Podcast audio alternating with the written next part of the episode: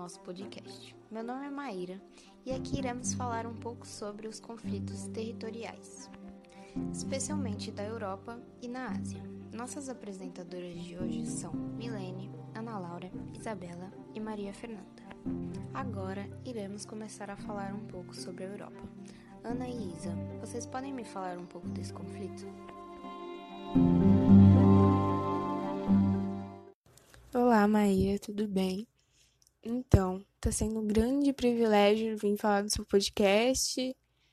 E hoje eu vou falar um pouquinho sobre o conflito da Irlanda do Norte.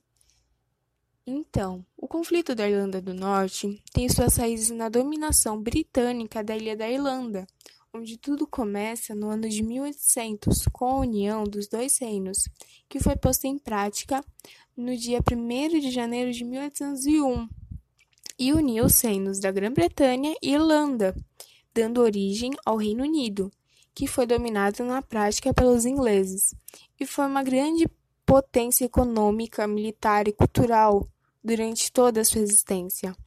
O domínio britânico não trouxe melhoras substanciais à população irlandesa, uma das mais pobres da Europa na época.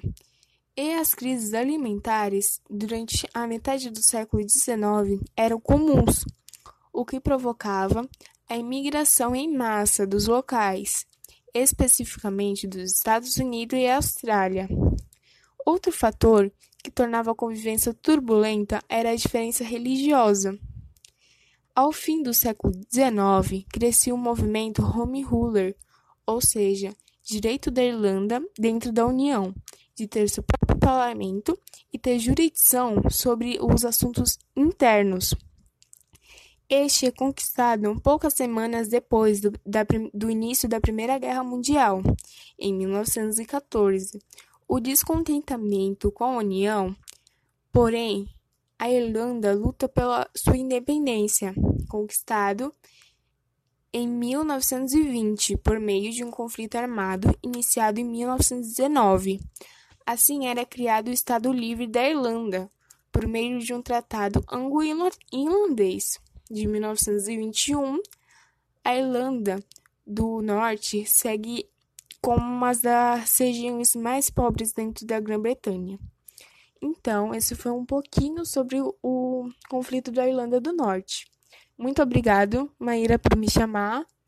E foi um grande prazer participar do seu podcast. Um abraço. Oi, eu sou Isabela. Eu vou falar sobre o conflito basco. O conflito basco foi um conflito armado entre a Espanha, a França e o Movimento de Libertação Nacional Basco, um grupo social e político de organizações bascas que buscam a independência da Espanha e da França. O movimento foi construído em torno da organização armada ETA, considerada por alguns como organização terrorista que entre 1959 e 2011 lançou uma campanha de ataques contra a administração espanhola.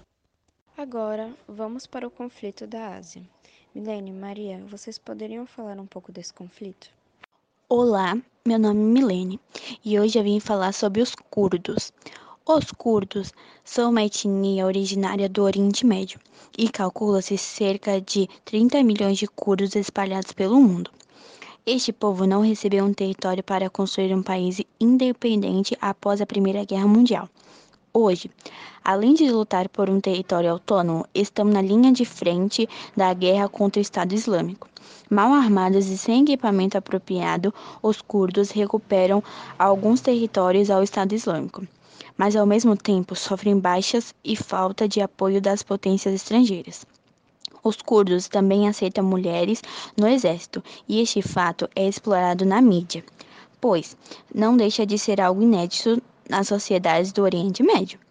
Ao invadir os territórios habitados por curdos na Síria, por exemplo, o Estado Islâmico escravizou várias mulheres, e atualmente os curdos também estão lutando na guerra da Síria.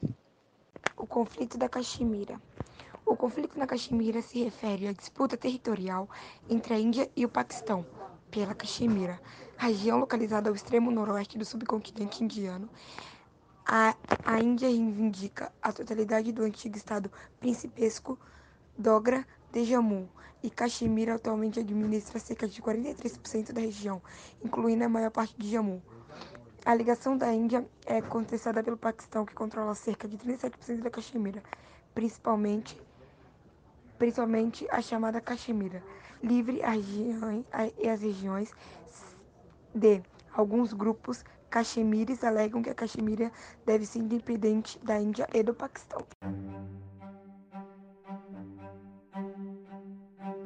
Bom, esse foi nosso podcast. Obrigada pela atenção e por ouvir até aqui.